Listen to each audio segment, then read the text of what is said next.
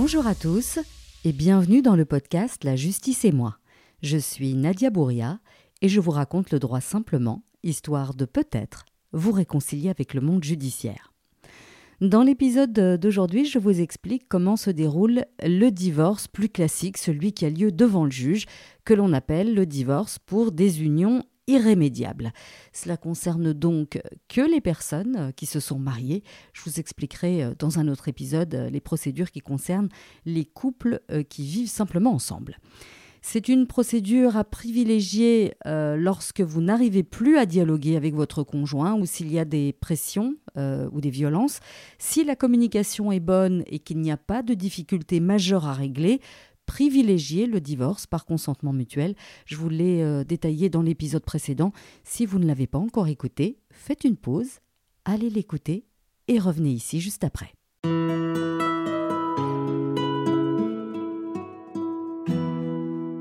Comprendre comment la procédure de divorce pour des unions irrémédiables fonctionne aujourd'hui, il faut se replonger avant 2007, avant la grande réforme euh, du divorce en Belgique. À l'époque, il existait encore le fameux divorce pour faute euh, qui conduisait euh, invariablement à des situations extrêmement tendues, voire houleuses, et des procédures extrêmement longues, puisqu'il fallait prouver que l'autre avait fait une faute, quelque chose de mal, et certains couples n'hésitaient pas à utiliser tous les moyens euh, pour parvenir à faire porter le chapeau à l'autre et pour obtenir bien sûr une pension alimentaire.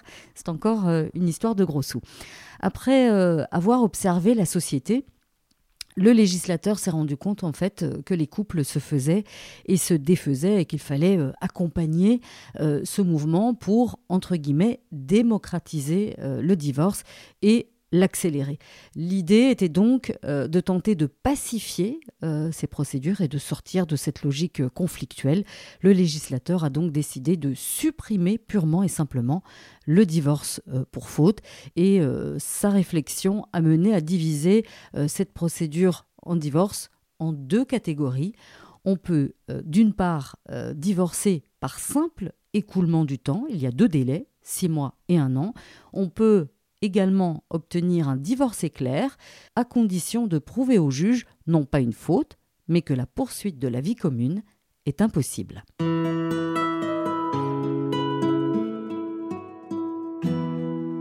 Explorons d'abord le divorce par simple écoulement du temps avec deux délais possibles, six mois ou un an. Voyons euh, le premier délai de six mois. Il s'applique si vous êtes séparés depuis six mois et que vous êtes d'accord de divorcer.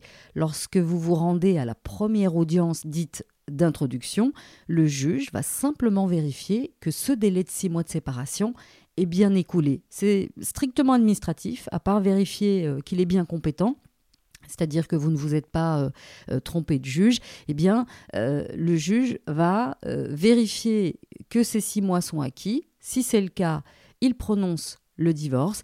Si vous n'êtes pas séparé depuis six mois, le juge vous demandera de revenir pour une deuxième audience juste après euh, que ce délai de six mois soit acquis. Le deuxième délai d'un an de séparation euh, s'applique lorsque l'un des deux partenaires n'est pas d'accord de divorcer. Dans ce cas, c'est celui qui souhaite divorcer euh, qui dépose la requête au greffe du tribunal de la famille. Comme dans le premier cas, à la première audience, le juge va vérifier l'écoulement de cette période d'un an de séparation.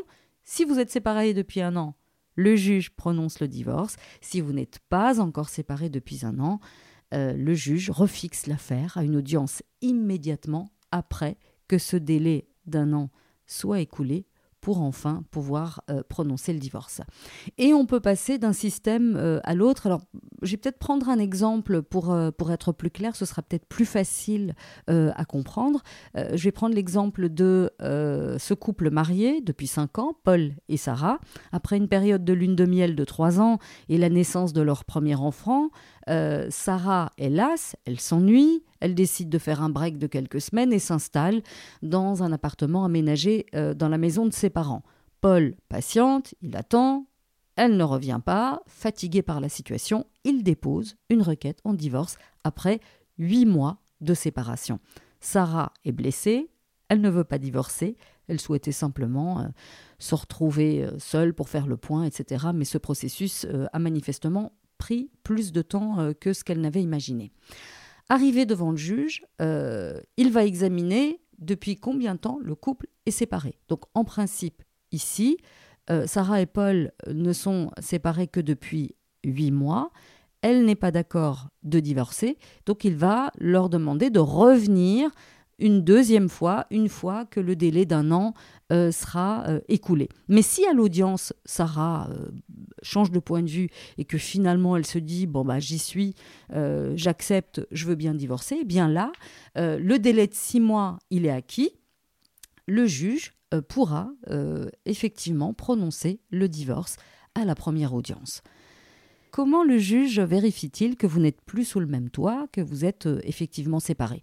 Eh bien, euh, pour vérifier ces informations, le juge va tout simplement examiner les documents euh, que vous allez lui déposer. Alors, le plus classiquement, eh ce sont les certificats de résidence qui attestent que le couple vit séparément, mais tout le monde ne change pas forcément d'adresse officiellement après une séparation.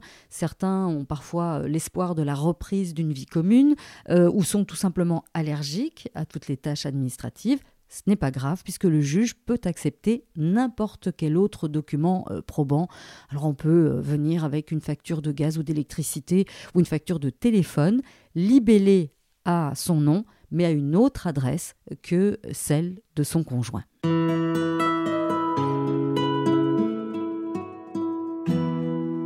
Passons euh, au divorce pour des unions irrémédiables qui permettent de divorcer sans délai, c'est-à-dire à la première audience. Alors ici, euh, c'est un petit peu particulier parce qu'il faut prouver au juge que la poursuite ou la reprise de la vie commune est devenue impossible. Alors, je reçois souvent des hommes et des femmes qui m'expliquent dans le détail comment euh, leur ex les a trompés, qu'il est parti avec un ou une autre, que la vie intime est difficile, etc. Et ils souhaitent expliquer tout ça au juge. Et en réalité, le juge ne va pas s'embarrasser euh, de, tous les détails. Si l'infidélité ou le simple fait euh, de vous séparer est difficile à supporter, le juge ne pourra pas euh, vous aider. Il faudra plutôt vous orienter vers un psy ou un coach qui pourra vous soutenir. En revanche, vous pourrez expliquer que vous ne pouvez plus vivre avec votre conjoint parce qu'il y a infidélité, violence, pression psychologique, refus de payer euh, pour euh, les frais des enfants par exemple, le fait de ne pas vouloir euh, suivre l'autre en expatriation, un conjoint en dépression grave ou qui est atteint d'une maladie psychiatrique, il faudra bien sûr apporter la preuve. Le juge examine donc les pièces que vous allez lui déposer alors cela peut être une plainte à la police pour des violences, des échanges de messages euh, insultants, violents ou un certificat euh, médical. Et donc si le juge est convaincu que la poursuite de la vie commune est impossible, eh bien il va prononcer le divorce immédiatement. S'il n'est pas convaincu, vous allez repasser dans l'autre catégorie, celle de l'écoulement du temps, et il vous fera donc revenir à une autre audience pour pouvoir enfin prononcer le divorce. Alors si vous avez acheté euh, des biens euh, ensemble, donc en particulier des immeubles, et que vous n'êtes pas d'accord euh, sur le partage de ces biens, en clair, est-ce qu'il faut vendre, à quel prix, est-ce que c'est l'un des deux qui rachète à l'autre, bref, vous pourrez demander au juge la désignation d'un notaire qui sera chargé des opérations de liquidation et partage de votre régime matrimonial. Le juge indiquera dans son jugement le nom du notaire qu'il désigne pour cela, euh, si vous êtes incapable de lui suggérer euh, un nom. Et cette procédure de liquidation et partage peut avoir lieu lorsque le divorce euh, est prononcé et qu'il est devenu euh, définitif. Comment cela se passe? Eh bien, le juge prononce le divorce. En clair, euh, il ne faut pas venir à l'audience, mais vous recevrez le jugement par courrier à la maison. Si vous avez pris les conseils d'un avocat, c'est lui euh, qui recevra le, le, jugement. Vous serez en réalité divorcé entre vous, si vous voulez, mais pas aux yeux du monde, puisque l'administration, par exemple, ne sera pas encore au courant pour que l'administration soit au courant, il faut faire appel à un huissier de justice qui va euh, procéder à ce que l'on appelle la signification euh, du jugement de divorce à votre ex-conjoint. Euh, en clair, il va venir déposer une copie à la maison, il va, il va venir sonner chez votre conjoint. Et donc, cette signification a un coût. Je pense qu'il faut compter entre 300 et 350 euros en fonction des études d'huissier. Après cette signification et l'écoulement du délai euh, d'appel qui est d'un mois, votre divorce sera enfin considéré comme définitif et il sera transcrit en marge de votre euh, acte de mariage. Je vous expliquerai dans un prochain épisode comment combiner la demande en divorce avec les demandes qui concernent euh, les enfants, euh, leur hébergement, l'exercice de l'autorité parentale, etc. Ce sont les mesures que l'on appelle euh, urgentes et provisoires, celles qu'il faut régler en attendant le prononcé du divorce. C'est tout pour aujourd'hui. Je vous remercie de m'avoir suivi. Je vous le répète à chaque épisode, mais c'est très important. Abonnez-vous, commentez, notez l'épisode parlez-en euh, autour de vous. Et moi, je vous dis à très bientôt.